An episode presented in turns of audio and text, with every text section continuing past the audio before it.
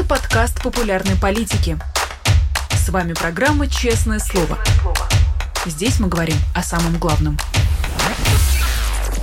17 часов в Москве. Меня зовут Ирина Алиман. Ближайшие 45 минут здесь, на канале «Популярная политика» в программе «Честное слово». И я буду задавать свои вопросы нашей сегодняшней гости.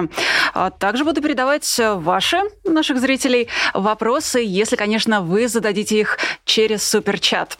Это, кстати, один из способов а, не только взаимодействовать с нашим каналом, но и поддерживать нас а, Пожалуй, расскажу о других способах. Например, можно по ссылке в описании стать спонсором канала и выбрать один из шести уровней поддержки. Либо по QR-коду, который видите внизу экрана, можно стать нашим программой «Честное слово» непосредственно патроном на Патреоне. Совсем скоро мы увидим э, список тех патронов, которые уже поддерживают нас. И, возможно, вы совсем скоро также пополните этот список э, поживем, увидим.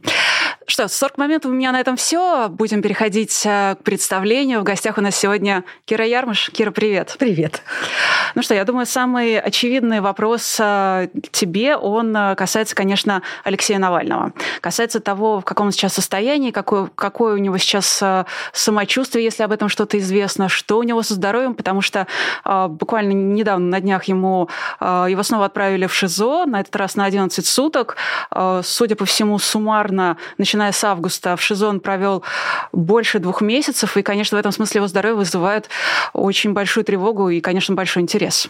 А, да, Алексей проведет 67 дней в ШИЗО. Если мы суммируем еще последние 11 суток, это, был, это, это сейчас идет уже седьмое его ШИЗО. При этом ШИЗО – это а, самое суровое наказание по меркам российской тюремной системы. Поэтому туда никогда не сажают людей больше, чем на 15 суток. Но Алексея по хитрой российской практике сажают на какое-то количество дней, потом выпускают и буквально на следующий день снова сажают по очередному надуманному поводу.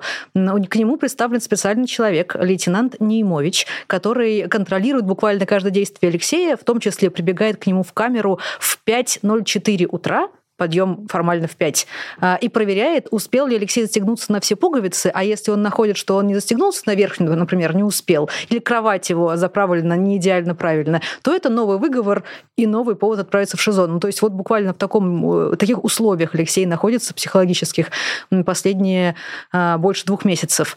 А, его здоровье, естественно, очень портится от этого ШИЗО, потому что камера, она одиночная, это, это 6 квадратных метров. Там не открывается окно, поэтому там очень холодно зимой зимой, очень жарко летом. И там буквально практически невозможно двигаться. Ну, то есть для человека, который роста метр девяносто, это буквально как бетонная клетка. То есть ты там, ну, ты можешь там только стоять или сидеть на привинченном к полу металлическом табурете, но при этом там, допустим, кровати у тебя формально нет. Она есть только ночью, а с утра в 5 утра ее пристегивают к стене, и все. То есть ты не можешь ее стегнуть обратно, ты не можешь на нее лечь. А, и вот в таких условиях Алексей находится вот уже, говорю, больше двух месяцев, а у него проблемы со спиной из-за этого он устраивал голодовку, объявлял голодовку э, полтора года назад, требуя, чтобы ему предоставили медицинскую помощь. И теперь эти проблемы, разумеется, обострились, но при этом никакой помощи ему не оказывают, ему дают только обезболивающее, э, и он э, написал официальный запрос на МРТ, который обязан рассматривать в течение трех дней. Но вот, значит, прошло там больше, по-моему, около двух месяцев прошло, и ему ответили наконец-то, что он, в общем, написал не по адресу, и теперь он должен заново писать какую-то другую инстанцию, чтобы там рассмотрели вопрос о том, нужно ли ему МРТ. Ну, то есть явно это позиция колонии, делать все возможное, чтобы, во-первых, его на него давить и психологически. В ШИЗО невозможно делать ничего. Ты сидишь там один, у тебя нет никаких своих вещей, ни бумаги, ни ручки. А, книга одна на весь срок. Ну, то есть ты абсолютно в одиночестве, ты книгу прочитал, ну, ты можешь ее начать перечитывать, потому что все, у тебя больше ничего нет. А, так что на него давят и психологически, и физически, очевидно, разрушая его здоровье, потому что, ну, то есть это такая, ну, это явно прямое указание из Кремля, по его полной изоляции и по его физическому уничтожению. А, это то, через что сейчас проходит Алексей, но он по-прежнему ужасно бодр а, на всех судах, которых, в которых он участвует. Разумеется, физически он участвовать не может только по видеосвязи, потому что, видимо, слишком опасный преступник. Он каждый раз говорит антивоенные речи и, в принципе, говорит очень бодро и очень так как мы привыкли, прямо задают такие же вопросы, также шутит, и это всегда очень воодушевляет. По поводу этого сотрудника Немовича, которого якобы оскорбил Алексей, обратившись к нему, насколько я понимаю, просто лейтенант Немович, Немович да? Да, а не по имени-отчеству. А это какой-то из местных сотрудников, которые представлены за Алексеем и ходят за ним буквально по пятам, и вот в 5.04 тоже врывается, да? То есть какой-то местный сотрудник, который сотрудничает э, помимо администрации, э, видимо, э, может быть, с кем-то более высоким руководством или получает от них... Вполне вероятно, что он сотрудничает с кем-то еще. Действительно, он вроде бы, ну, то есть он является сотрудником колонии. Э, он действительно следит только за Алексеем, э, вплоть до того, что он был одним из свидетелей на одном из судов Алексея. Сейчас по обжалованию ШИЗО, так как это ШИЗО было случилось из-за рапорта этого самого Немовича. И у Немовича в прямом смысле Алексей спрашивает прямым текстом, много ли вы написали рапортов за последние два месяца? Немович говорит, ну, примерно пять, но может быть десять. Алексей говорит, а сколько из них на меня? Он говорит, ну, может быть, семь. Ну, то есть человек буквально все, что вот вся его работа сводится к тому, чтобы контролировать Алексея и выдумывать его нарушения. Отказался мыть забор, э, плохо убрал э, листья во дворе, оскорбил его Немовича, назвав его по фамилии, а не по имени и отчеству. Ну, вот такая работа у человека, да. Как-то мне это очень напоминает э, историю с Русланом Шевединым, за которым на Новой Земле буквально ходил представленный к нему, ну, видимо, какой-то то ли служивец, то ли еще кто-то, который фиксировал каждый его шаг, а, причем фиксировал буквально на видеокамеру. А здесь в тюрьме уже сотрудник, а, собственно, этой колонии, он э, фиксирует все, что можно на предмет наличия там поводов, либо выдумывает эти поводы а, для того, чтобы Алексей очередной раз закошмарить. Вот. Все ровно так и есть. Это, видимо, такая распространенная практика для Кремля. Они ее применяют во всех э, возможных случаях. Это же действительно еще и очень сильно психологически психологически давит. То, что за тобой постоянно кто-то ходит и постоянно контролирует любое твое действие. Алексей спрашивал тоже на суде у этого Немовича, следят ли за всеми заключенными, которые э, прогуливаются во дворе во время, собственно, прогулки. Нет, ни за кем больше не следят. За ним специально, вот буквально по пятам ходит человек. И да, с Русланом было ровно то же самое. Это действительно практика, которую применяют ко всем оппозиционерам. Ну, просто Россия щедрая душа в том смысле, что сколько же денег выделяется на тех, кто ходит, а, за людьми, которые уже, в общем-то, в заключении в том или ином виде? Это очень хороший вопрос. И сколько э, выделяется денег, и сколько, откуда эти деньги забрали, чтобы выделить их теперь вот сюда, и, в смысле, вложить их сюда? Это действительно прекрасный вопрос. Ну, так ровно, ровно это у нас и происходит. У нас действительно полиция, там, Следственный комитет и прочие расследуют какие-то абсолютно идиотские э, преступления, которые не являются преступлениями, а вещи, которые по-настоящему опасны и происходят в России, ну, они совершенно игнорируются ими.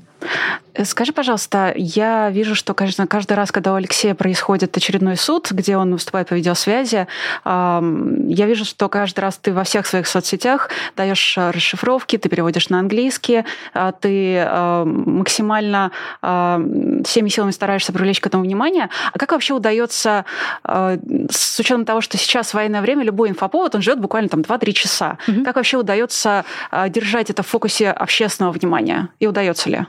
Это очень сложно, но это моя, наверное, главная часть работы, потому что Алексей буквально его защищает публичность до тех пор, пока люди смотрят на него, пока внимание общественности и российское, и международное к нему приковано, э, это позволяет ему оставаться а, живым, ну и хотя бы в какой-то степени невредимым. А, поэтому это то, что, ну, то, что мне кажется моей главной целью. Всеми возможными способами привлекать к нему внимание, привлекать внимание к его заключению, к тому, что с ним происходит.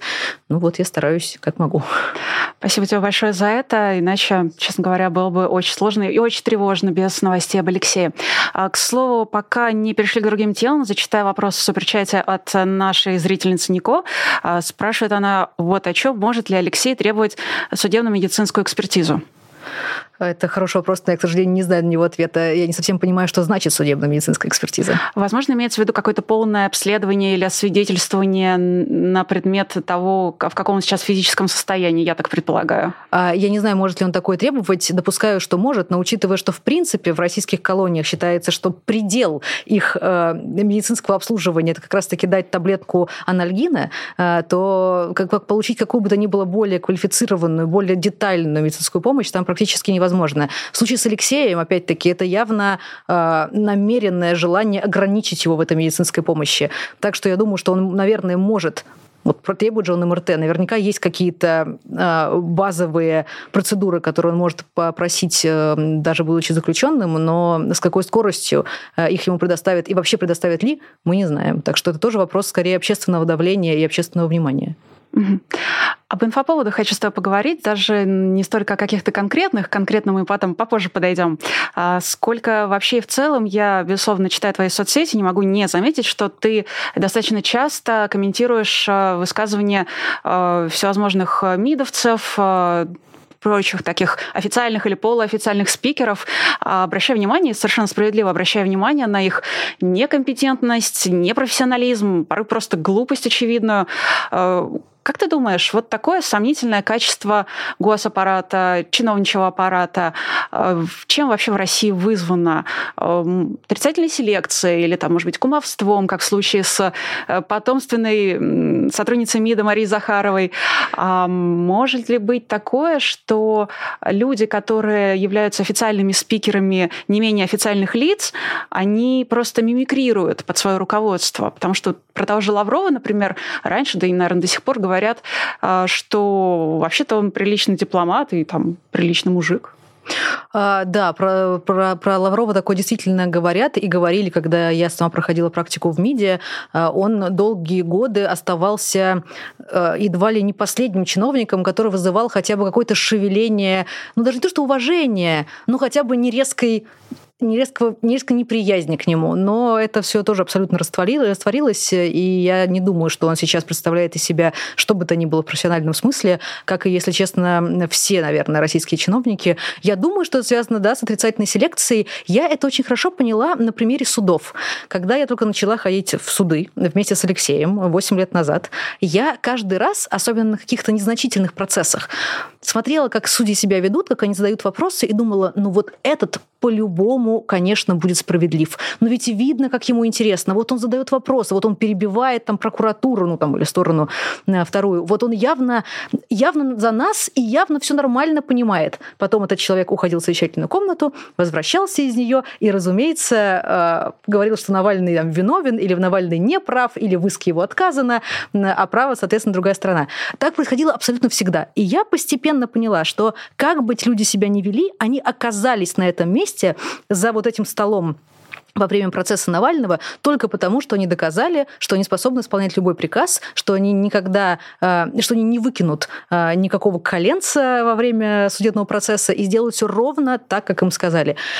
И это, видимо, ну, то есть все, весь бюрократический аппарат, с которым я сталкиваюсь и сейчас, и сталкивалась раньше, э, говорит мне о том, что все эти люди пришли, их социальный лифт случился в их жизни только потому, что они оказались э, готовы исполнять любые приказы, их ничего не смущает, э, никаких принципов у них нету, или они, по крайней мере, тщательно их куда-то загнали внутрь себя и вообще не думают об этом. Это поразительно. Это вовсе не значит, что там, не знаю, со всеми россиянами что-то не так, или со всеми чиновниками что-то не так, или что, не знаю, это а, какая-то особенная черта характера национального. Разумеется, все это полная чушь. Но действительно Путин создал систему, в которой только человек, который является беспринципным и способным на все, может подняться. И это вина Путина, и это катастрофа, которую он сделал с нашей страной, и это одна из причин, за что я так сильно его ненавижу. Э, как ты думаешь, те, кто загнали в себя эти принципы ради карьеры или ради выживания, они э, как-то вот еще способны к исправлению, может быть? Возьмут ли их прекрасную Россию будущего? Ну, по крайней мере, тех, которые не совсем людоеды.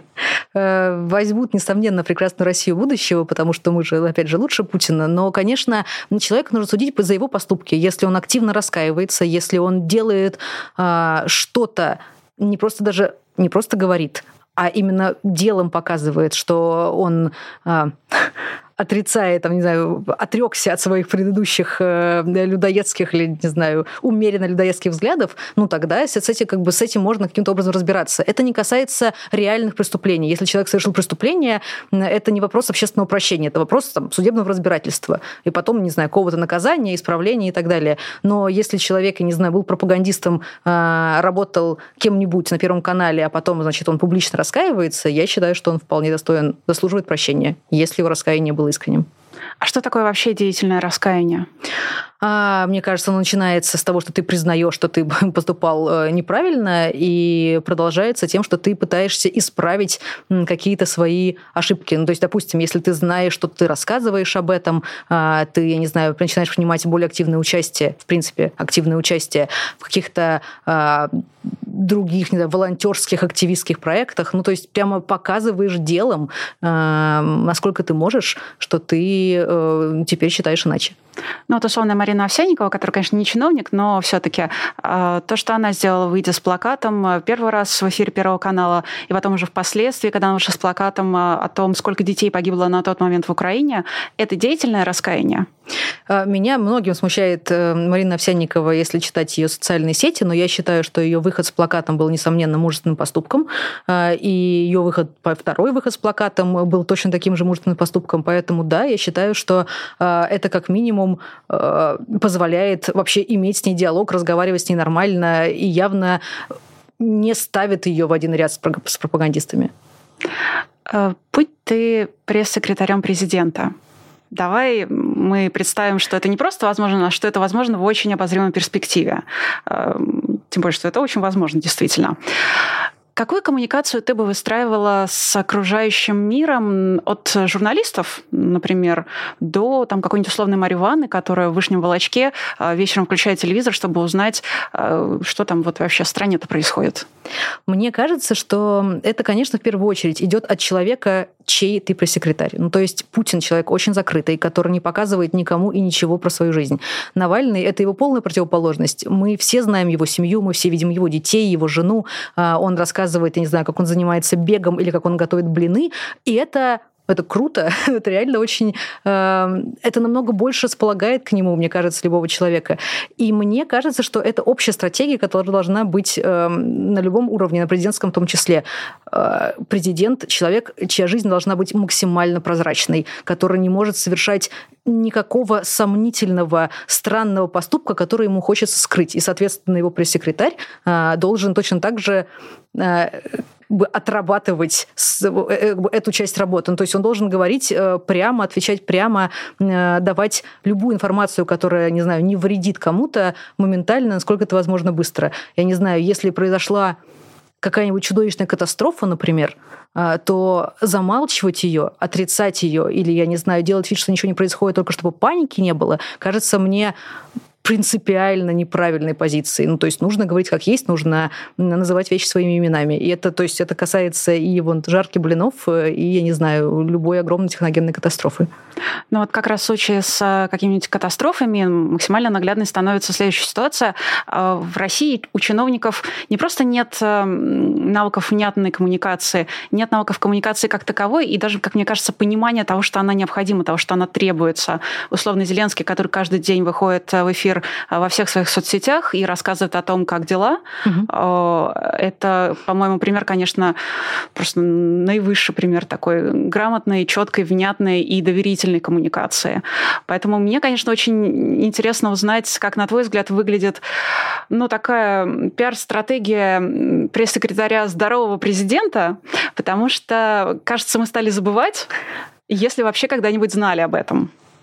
А, насколько я понимаю, у Пескова, допустим, сейчас она выглядит так, что он регулярно созванивается с журналистами, у него есть какой-то пресс-брифинг раз в день, где он отвечает на вопросы. Но как он отвечает на эти вопросы? Он все время говорит, что Кремль не в курсе, Путин не знает, а, или это решение, а, которое... Это, этот вопрос касается не президента, а суда, ну и все в таком духе он никогда не отвечает ни на один вопрос, и более того, в итоге выглядит полнейшим идиотом, потому что часто отрицая что-то, э, он сам садится в лужу, потому что на следующий день выходит Путин и говорит, нет, это все было не так, на самом деле все совсем иначе. Э, это действительно очень глупая и странная ситуация, но Кремль ее довольно активно использует. Они явно любят э, набрасывать разные версии для того, чтобы создать вот этот информационный шум и полный хаос в информационном пространстве, из которого ничего не будет ясно, и люди будут, будут просто просто э, биться в, не знаю, в паранойи, не понимая, что вообще происходит э, со страной и с ними, и с будущим.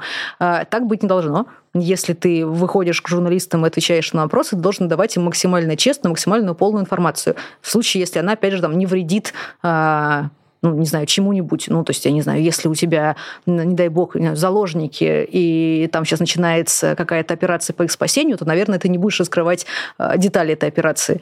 Но ты совершенно точно не должен замалчивать проблему, ты должен а, говорить о ней прямо, и это, мне кажется, ключевое условие. А возвращаясь к условной Марье или, не знаю, к Васе или к Пете, в любом регионе России, которые большую часть своего времени, они, в принципе, заняты выживанием а, в своем регионе на ту зарплату, которую они получают, как правило, ниже среднего. Как с а, ними выстроить такой диалог, а, чтобы, с одной стороны, завоевать их доверие, с другой стороны, дать им представительство? Или то, то, о чем я сейчас спрашиваю, мой вопрос, или я вот перескакиваю с этим вопросом там, через несколько, несколько ступенек пирамиды Маслоу, и Марию Ивановну, Васю, Петю, их сначала нужно накормить, э, им сначала нужно дать нормальную зарплату, им сначала нужно дать уверенность в том, что завтра это все не исчезнет, и только тогда э, дождаться, что их действительно заинтересуют там, честные выборы, борьба с коррупцией, права человека. Э, нет, мне кажется, что честные выборы и борьба с коррупцией это вообще как бы ключевые, э, это основа, благодаря чему Марья Ивановна будет накормлена и не будет волноваться о том, что ее ждет завтра. Но мне в принципе кажется, что правильным устройством страны является, когда люди не очень-то хорошо помнят э, вообще, что у них есть президент, и уж совершенно точно ничего не знают о его пресс-секретаре, потому что им это не нужно. Их жизнь хорошо устроена, они ходят на выборы, перед выборами они там внимательно смотрят на кандидатов, все кандидаты допущены, они выбирают того, кто нравится им больше всего, а потом снова об этом забывают ближайшие 4 года и прекрасно наслаждаются своей жизнью, в которой у них есть много возможностей, в которых у них нормальный уровень дохода, а, в которой они, опять же, не переживают о том, что будет завтра, и точно нет никакой войны. А, это кажется мне нормальным жизненным устройством. А всякие прямые линии, на которых, я не знаю, опять же, тот же Путин а, обсуждает надои коров, я не знаю, синокос где-нибудь и решает какие-то ничтожные вопросы, ну, в духе, я не знаю, там, закупки тетрадей для какой-то школы в селе. Ну, то есть это, это не тот, это, этим президент не должен заниматься, потому что это должно, это должно быть и так в этой школе. Это не то, не то, что Путин с барского плеча выделяет э, тетради в школе. Это должно быть базовым, очевидным условием нормального функционирования страны. Поэтому мне кажется, что, в общем, коммуникация должна быть максимально открытой, но мне кажется, что ее должно быть не очень много. Главное, что просто люди жили нормально, и все. И тогда им не потребуется э, звонить президенту и просить решить э, провести газ в их дом. Есть только одна маленькая проблемка. Люди не могут жить нормально, пока есть режим Путина. Несомненно. Э, ну, такое обстоятельство. А как э, команде Навального, например, выстраивать коммуникацию с теми, кто не является сейчас а, сторонниками. Как раз те самые Марьи Ивановны, Васи, Пети. Я с максимальным уважением, без никакого, без никакого сарказма и иронии в данном случае. Это скорее такие усредненные образы. А, как выстроить коммуникацию с теми, кто сейчас не является сторонниками, но кто в будущем мог бы стать как раз-таки сторонниками, электоратом, уж не боюсь этого слова. А мне кажется, на самом-то деле все практически в России, особенно сейчас, являются сторонниками. Просто еще не понимают этого, потому что с, из телевизора им внушают прямо противоположную мысль, что Навальный, не знаю, преступник, вор э, и так далее, экстремист э, и теперь террорист. Ну, в общем, все на свете. Но в реальности э, у кого не спроси в России, все скажут, что они хотят, чтобы не было коррупции, чтобы не было никаких войн, знаю, никто из их знакомых или они сами не умирали, чтобы у них был нормальный уровень дохода, нормальный уровень жизни, э, не знаю, чтобы дети учились там, где хотят и прочее чтобы можно было, не знаю, путешествовать, опять же, если, чтобы были и деньги на это, и возможности. Ну, то есть у людей э, абсолютно адекватное представление о будущем, и это ровно э, представление Алексея и всей нашей команды. Поэтому мне кажется, что сторонников на самом-то деле у нас вся Россия. Просто нужно объяснить им, что ключевая проблема, которая есть сейчас в нашей стране, это то, что Путин построил свой режим на коррупции, и теперь просто ну, как бы, и теперь э, держит его еще за счет войны и не хочет э, отказываться от власти. С помощью коррупции и войны он просто удерживается э, все дальше и дальше в кресле президента. И это главная проблема. Поэтому там, честные выборы, независимые суды, свободная пресса — это вещи, которые всем сделают хорошо. Но мне, опять же, кажется, что нет людей, которые с этим не согласны в России. Все понимают, что свобода слова — это хорошо хорошо. А, или что когда ты э, не даешь взятку гаишнику, это тоже хорошо. Ты уверен в том, что твоя проблема решится как-то более официально тебе, не знаю, а, и, и ты точно знаешь как. Ну, в общем, то есть мне кажется, что все на самом-то деле хотят жить хорошо. Другое дело, что Путин тратит огромные усилия, вкладывает огромные инвестиции в пропаганду и просто в физическую силу а, и пытается заставить людей а, поверить, что жить хорошо они не должны. К слову о пропаганде, я тут видела инфоповод, э, ну, такой, я не могу считать это пока новостью, это скорее сообщение о намерении открыть в России Министерство пропаганды. Прекрасная, прекрасная новость. Э, то есть реально Оруэлл просто уже даже не переворачивается в гробу, а я не знаю, что с ним происходит там. Не, ну для этого нужно было открыть Министерство правды. Ну, вот, да. Но, возможно, оно у нас в каком-то виде уже есть, просто четко не артикулируется, что это оно. А вот Министерство пропаганды и информации, это, конечно, это они, да, да. Между прочим, в России столько регионов, э, в которых э, нет больниц, нет дорог. Министерство пропаганды с этим не поможет совершенно точно не поможет. Но опять же, Путину просто нужно оставаться у власти как можно дольше. И пропаганда помогает ему это делать, потому что она активно а, убеждает людей, что вот все так, как должно быть. Ничего менять не нужно. Никаких свободных выборов не нужно. Путин должен быть вечным и так далее. Но люди не дураки. Просто у них нет альтернативы. Если предоставить им адекватную альтернативу, если пустить Алексея на телевизор, если дать ему возможность агитировать за себя в качестве, не знаю, кандидата в президенты, я гарантирую, что большинство россиян проголосует за него, э, и не нужно будет делать никаких специальных усилий, чтобы привести их и стать делать частью электората. Всем хочется просто нормально жить. Э, без коррупции, без воровства, без войны, без убийств, э, без несправедливости. Ну, как бы это основная мысль, которую Алексей предлагает.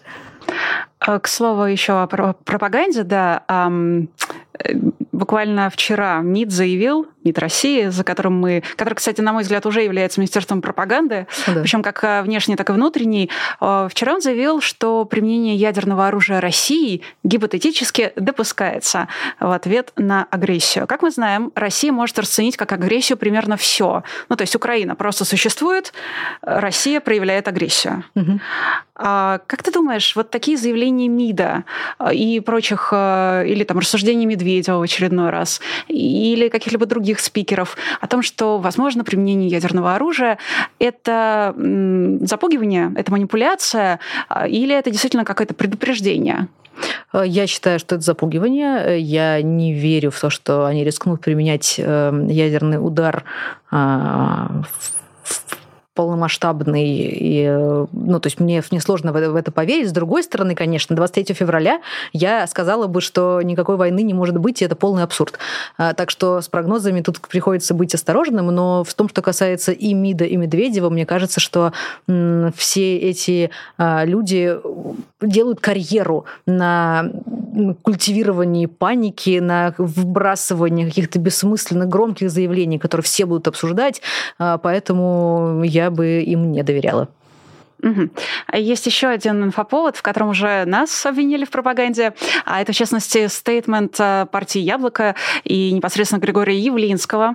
А, вчера он был опубликован на сайте партии «Яблоко», можно знакомиться. А, заявлено там следующее. Возникла необходимость, э, пишут в этом стейтменте, принципиального, сущностного политического размежевания с теми, кого можно определить как поклонников ушедшей в прошлое партии СПС. Я лично слышала не последний раз, когда училась в школе. Это было не вчера, прям скажем.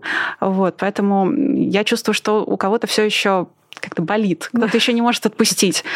А, далее. Ушедший в прошлое партия СПС, пропагандистов Навального и закрытой радиостанции «Эхо Москвы». Кир, я как новый сотрудник э, популярной политики, я хочу спросить, а, а что, что у нас была коалиция с партией «Яблоко»? От, от чего они собираются отмежеваться? Партия «Яблоко»... А то я не подписывалась просто Понимаю. На протяжении э, последних лет явно выбрала Навального и его сторонников своими главными врагами и полномерно старается с ними бороться. Я тоже недавно читала интервью Явлинского, где он рассказывает о том, что Путин на самом-то деле очень Э, очень вдумчивый и мудрый лидер, с которым просто не согласны глупые лидеры западных стран. И ровно с этим связан как бы дисбаланс современной мировой системы. Э, Путин предлагал, а ему отказывали. Вот такие нехорошие люди. Так что, да, Григорий Явлинский явно считает, что Навальный его главное зло, э, главный враг. Это многое говорит о, вообще о, о нем и о его политической э, стратегии на данный момент. Ну, мне сложно комментировать это заявление по существу. Оно кажется мне Э, идиотским, будем называть вещи своими именами. Действительно, там и партия СПС, они, по-моему, еще и на «Эхо Москвы» э, э, закрытые неожиданно прыгают. И вот, говорю, да, на Навального. Ну, люди, мне кажется, тоже стараются привлекать к себе внимание как могут. Видимо, и самая главная и большая боль – это то, что какие-то члены партии «Яблоко» смогли пройти в разные органы с помощью умного голосования, и вот до сих пор они простить нам этого не могут, и поэтому пытаются всячески от нас отмежеваться. Ну, честно говоря, не больно-то хотелось э, иметь что-то общее с Григорием Явлинским. А что по поводу обвинений в пропаганде непосредственно команды Навального, канала «Популярная политика», на котором мы прямо сейчас с тобой выходим? Обвинений в пропаганде или, возможно, в контрпропаганде.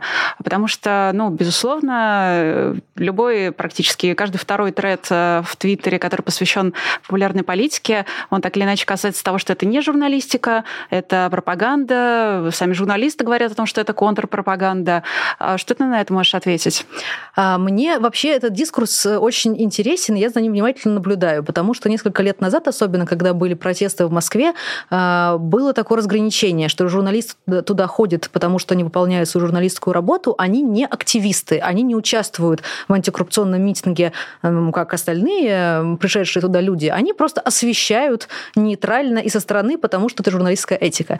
Мне и тогда это очень не нравилось. А сейчас мне кажется, что э, нейтральность — это э, фактически преступление. Поэтому э, я очень бурно реагирую, когда я вижу про какие-то обвинения в контрпропаганде, мне кажется, что когда у тебя есть мнение, ты обязан его доносить. И говорю, во времена, как сейчас, мне кажется, преступным молчать, оставаться в стороне и сохранять какую-то надуманную нейтральность. Мне кажется правильным называть вещи своими именами. И если ты знаешь, что человек вор и убийца, ты должен говорить, что он вор и убийца, а не прикрываться какими-то там, не знаю, догмами, юридическим отделом, который не позволяет тебе так прямо в лоб говорить. Если у тебя есть доказательства, ты обязан называть вещи своими именами. Поэтому я очень рада, как нашей, как бы все наши команды, очень горжусь э, и очень рада работать здесь, потому что у Алексея, в принципе, никогда не приходилось вот выбирать выражений. А, все наши расследования максимально прямолинейные. Э, на, в эфирах мы тоже говорим все по максимально прямолинейно. Мне кажется, это правильно. Мне кажется, так и должна, такой и должна выглядеть сейчас журналистика. Мне кажется, говорю, оставаться в стране э, сейчас ну, буквально преступно. А такой должна быть журналистика мнений или журналистика фактов?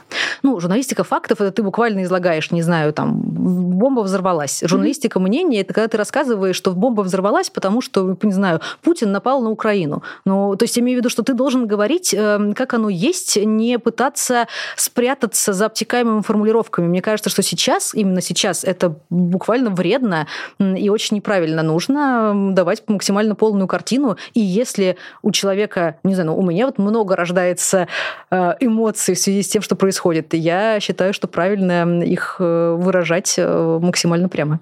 Не буду с тобой спорить. Я, собственно, тоже этим как-то несколько раз воспользовалась, чувствую успокоение и покой на душе э, от возможности сказать э, что-нибудь в адрес Владимира Владимировича вот и подкрепить это. это фактами.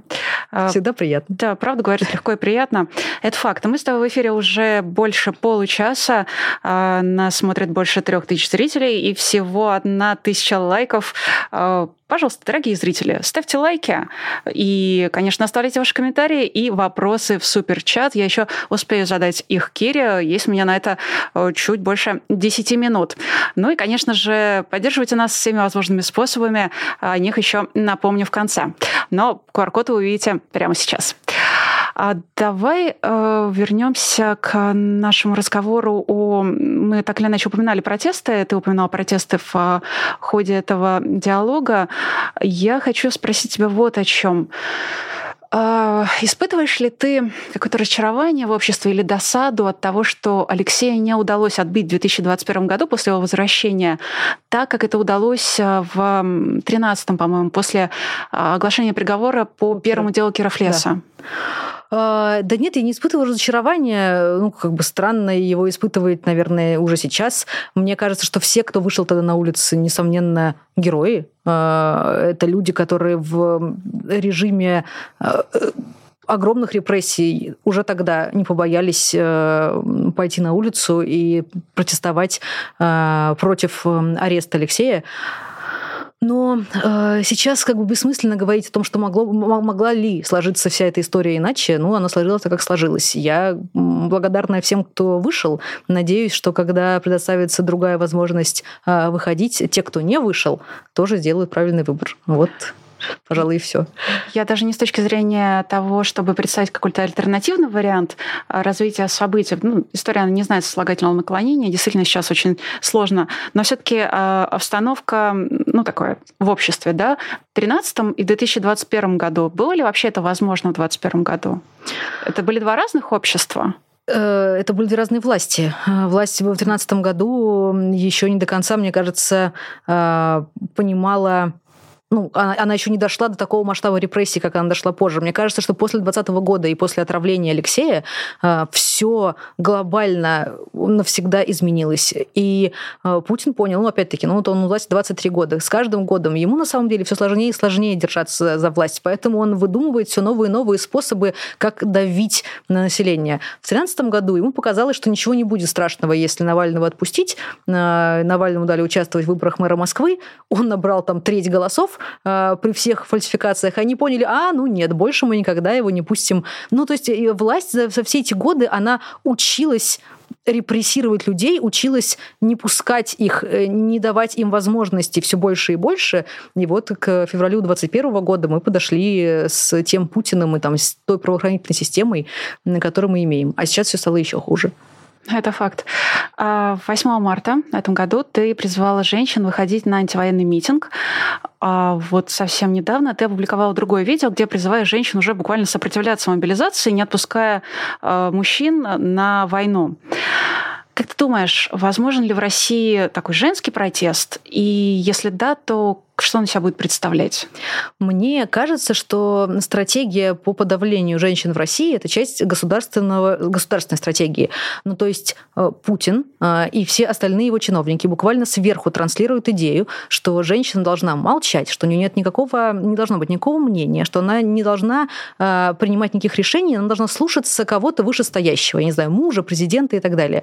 Я не знаю, у нас есть Валентина Матвиенко, скажут мне, там, не знаю, третий человек в государстве, но при этом вот она собирается на экономическом форуме с женщинами, а в конце этого форума она говорит, но самая главная трагедия, которую я видела на этом форуме, это то, что здесь слишком мало цветов. То есть вот как бы буквально, то есть это все, э, это действительно государственная стратегия, это все, что они пытаются сообщить женщинам, что их должны интересовать, я не знаю, цветы, платья и прочее, никаких других вопросов они решать не должны. Намного удобнее контролировать население, половина которого убеждена, что она бесправна, что она не имеет ни права голоса, ни права слова, что у нее вообще нет э, что ее мнение нерелевантно и ее желания нерелевантны. Поэтому э, я говорю, я считаю, что вот это вот самая э, такая женское бесправие в России а, это именно то, что Путин совершенно сознательно делает с русскими женщинами. Но русские женщины прекрасны, и они отлично знают, как на самом-то деле нужно жить, каким будущее, какое будущее они хотят видеть, а, и вообще, не знаю, и что нужно делать прямо сейчас. У них есть мнение по любому вопросу. А, поэтому я не знаю насчет Будет ли протест женским? Но я совершенно точно уверена, что когда женщины начинают верить в свои силы, и когда их так сильно э, возмущает, что их пытаются заткнуть, они выходят э, и говорят, и делают правильные вещи, и все на самом-то деле тут же к ним прислушиваются. Достаточно посмотреть на тот же Дагестан, в котором ну, супер консервативный традиционный регион, в котором женщины вышли на протест против войны и мобилизации, полицейский убегал от них, а мобилизацию в итоге остановили. Ну, то есть э, я уверена, что главный как бы одним из фронтов борьбы против Путина должна быть какая-то э, попытка объяснить российским женщинам, что на самом-то деле они прекрасно и знают все ничуть не хуже мужчин и вообще являются абсолютно полноценными членами общества без каких бы то ни было ограничений. Поэтому мне кажется, что если удастся убедить в этом российских женщин, которые, говорю, прекрасно и так все сами знают, а, то Путин, в общем, недолго останется. Мы очень часто говорим о том, что э, людям, ну, обществу, да, не хватает э, так, общества в поисках утраченной субъектности. Женщины, получается, в поисках э, осознания того, что они тоже могут быть э, силой, женщины являются силой. Они просто, просто государство пытается убедить их в том, что они такой не являются. Нужно просто, нужно просто игнорировать э, эти государственные сигналы э, и, и, ну, и стоять на своем. Нужно бороться за то, что ты веришь в любом случае, неважно какого ты пола. Но, ну, в общем, вот это как бы это главное, мне кажется, что э, нужно российским женщинам. Я, кстати, не игнорирую наш чат, и поэтому передаю тебе сообщение от Александра Плющева. Кира, молодец. Спасибо большое, Александр. А есть у меня к тебе еще вопрос. Эм, мне очень... Я наблюдаю за тем, что с тобой происходит, начиная с 2020 года, 21 а, и 22 Э, ты, как мне кажется, живешь буквально в потоке очень э, тревожных новостей, э, в том числе я имею в виду новость об Алексее, далеко не последнем для тебя человеке, с которым буквально ежедневно происходит что-то очень несправедливое и часто очень жестокое. И мы все на это смотрим, ничего не можем с этим сделать, мы никак не можем помочь вот напрямую, да? А ты же, тебе же приходится эти новости постоянно пропускать через себя и привлекать к ним внимание. Как ты справляешься с такой, ну, по сути, настоящей травмой свидетеля? А я, мне кажется, я ее не чувствую, потому что это как раз и является моей работой. Мне постоянно... Я это хорошо в Омске поняла, когда Алексея отравили, и вот за те, те два дня, которые он был э, там, в Омской больнице, а мы требовали его эвакуировать, э, все меня очень сочувствовали и думали, что мне, наверное, тяжело. Но там не было времени отчаиваться, потому что у тебя был постоянный план действий, и ты точно знал, что ты вот сейчас должен, не знаю, это сделать, это сделать, это сказать, это прокомментировать и так далее. И когда у тебя тебя вся жизнь ну, на те два дня была выстроена вот из таких маленьких микроцелей, ты был занят их достижением и не думал ни о каком глобальном ужасе. Если экстраполировать это на, целый, на целую жизнь, ну, происходит примерно то же самое. Я знаю, что в моменты самых крупных кризисов я нужна больше всего, и мне нужна, не знаю, нужна моя быстрая реакция, нужна моя собранность, никакой истерики, все четко, и мне, я, и мне ясно, чего я хочу добиться своей там четкостью, быстротой и прочим. И это как-то... И поэтому у тебя нет времени на отчаяние в эти моменты, нет времени на, на рефлексию, ты просто делаешь работу. Наверное, это и позволяет мне ее делать. Э, то есть э, ты находишь какое-то спасение в том, что ты просто уходишь в работу и все. Я просто, я просто знаю, что от моей работы что-то зависит, это очень важно, и поэтому э, я концентрируюсь на достижении вот этого результата прямо сейчас. Я не думаю о глобальной картине и там, о глобальном ужасе, э, с которым связана эта плохая новость. Я просто думаю, там, не знаю, Алексей, ну, правда, когда Алексей влиял голодовку и сидел под домашним арестом и ничего не могла сделать, вот это было на самом деле довольно ужасно. А когда ты можешь что-то сделать, когда ты можешь каким-то образом повлиять э, и сказать что-то, сделать что-то, э, это переживать намного легче. Ты в этом смысле удивительный человек, потому что, читая твои интервью, я ни разу не видела, чтобы... Э, я могу ошибаться, я, возможно, и не все смотрела и читала. Я ни разу не видела, чтобы ты говорила что-то о проблемах иммиграции, о том, как тебе самой там грустно или тяжело, или сложно. Тебе как, как ты находишь э, силы справляться со всем вообще, что происходит? Потому что, честно, давай будем честны всем, нам было не, не супер легко последние три года. Как находишь себе силы? Я просто очень люблю свою работу. Я... Это, возможно, звучит как какой-то банальный ответ или неискренний ответ, но это ведь не совсем работа, это правда, правда дело жизни. Ты же не можешь уйти от себя, сказать, ну, вот сейчас я поспасала Россию, а теперь надоело ее спасать, пойду-ка, не знаю, попишу пресс-релизы в какой-нибудь коммерческой компании. Это же так не работает, поэтому э, невозможно я все время ношу это с собой. Ну, то есть вот я какая я есть, все 33 года, мои э, комплекс моих там принципов, моих взглядов на жизнь, он все время со мной. И вот как бы на работе я просто воплощаю их все, поэтому я не могу от нее устать, не могу прийти ни в какое отчаяние. Ну, то есть я могу прийти в отчаяние, но я на следующий день проснусь э, снова бодрой, потому что, ну, Россия все еще не спасена, у меня все еще есть дела. А, действительно, надо встать, пойти и совершить подвиг. Э, есть пара вопросов в суперчате, даже скорее не вопросов, а пожеланий или даже утверждений. Еще одно сообщение от Нико. Э, Передайте Алексею, мы поддерживаем и думаем о нем. А можно ли Алексею это передать? Э, довольно сложно, чтобы это ни было передать Алексею. У него э, все его общение с адвокатами э, находится под жестким контролем. У него с него сняли эту адвокатскую тайну, вообще право на адвокатскую тайну, что абсурдно даже по меркам российской судебной юридической системы. Но в случае с Алексеем, возможно, все.